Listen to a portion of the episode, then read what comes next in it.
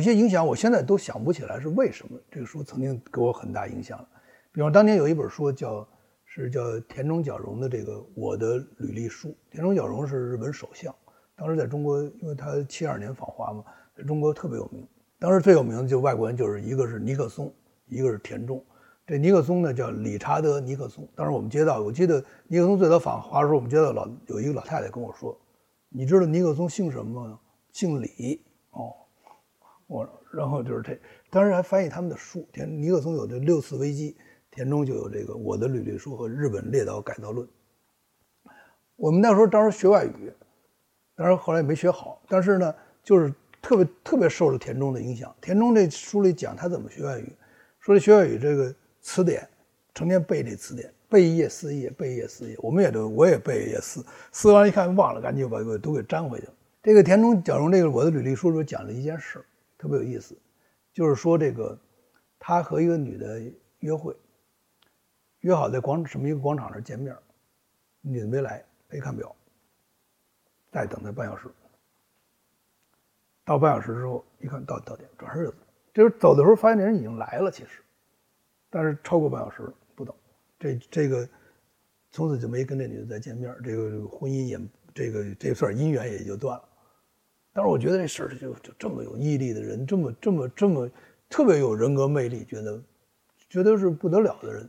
当时读的书里边呢，有一本书给我特别大的影响，就是这本书，叫《奇特的一生》，格拉宁。这个书为什么给我那么大影响呢？这个书呢，《奇特一生》呢，他讲了一个一个人，这个人是个科学家，叫刘比歇夫，他发明一种方法，叫时间统计法。他把这个每天的时间，他有一个价值判断，凡是他认为浪费的，就是负；凡认为有意义的是正。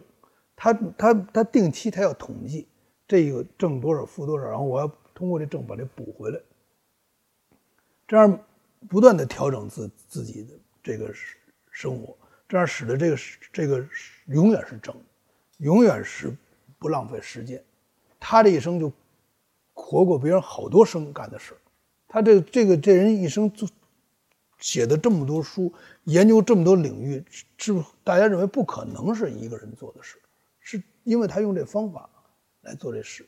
其实有一件事我记得特别清楚，有一次他女儿来找他爸爸，有小孩的时候，他就发现他爸同时一边跟他说说，同时在拿手在这个他的本子上记。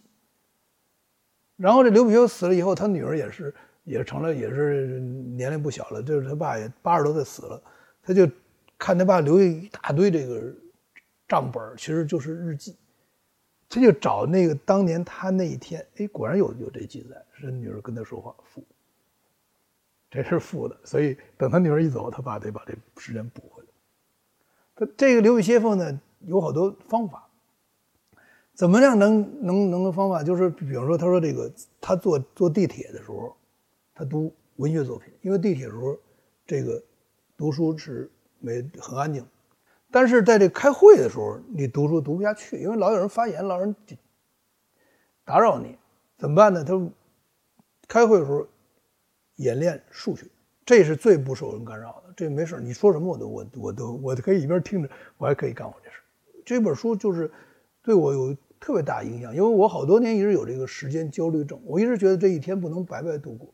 哪怕这天看点书，都不能算白度过。但如果这一天光是在开会，光是光是这么晃，然后这一天过去，就晚上就睡不着，睡不着觉，必须得晚上临睡前读几页书，觉得这个心里平衡了。我这天我干了点事这个事情就来来自于刘比歇夫这本书。我我我倒觉得是这样，就是一个书应应该放一放，不用着急马上看它，等一等，就是你就是。等着它尘埃落定，然后再去读，可能更更好。有些书去年大家都觉得挺好，今年就没人看了。那这书你去年就不就不应该看，看了就是浪费。这还是回到那刘比歇夫那个事情上，就是读书也本身也有一种时间统计法。咱们有一句话叫做“开卷有益”，其实“开卷有益”这句话是专门说给那个从来不开卷的人看。你的意思说，你开一回卷吧，只要开卷就有益。可是对于那个经常看书的人来说呢，你开这个卷儿同时就不能开那个卷儿可能因为开这个卷儿那个卷儿就永远开不了了。那这就这之间的这个取舍就非常重要。我以我自己切身的经验，就是我在那个文革时候，我那个没有书可看，我开了好多呢没有必要开的卷儿也就使得我有好些卷儿就这辈子就没机会开了。所以我觉得，作为一个呃教训来说呢，也也是应该好好的选择，而且这个选择的这对象是有史以来所有的你能读到的书。我们小时候文革时候一直受这种。影响这书里都是，都是都是间接的二手的。其实书里边写的东西有可能比那个真实的生活还真实。举我举个例子，比如说，呃，《傲慢与偏见》这么一本书。